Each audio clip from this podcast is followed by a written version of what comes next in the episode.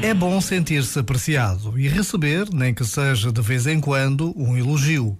E, no entanto, mesmo que isso não aconteça, nem por isso deveríamos empenhar-nos menos naquilo que fazemos.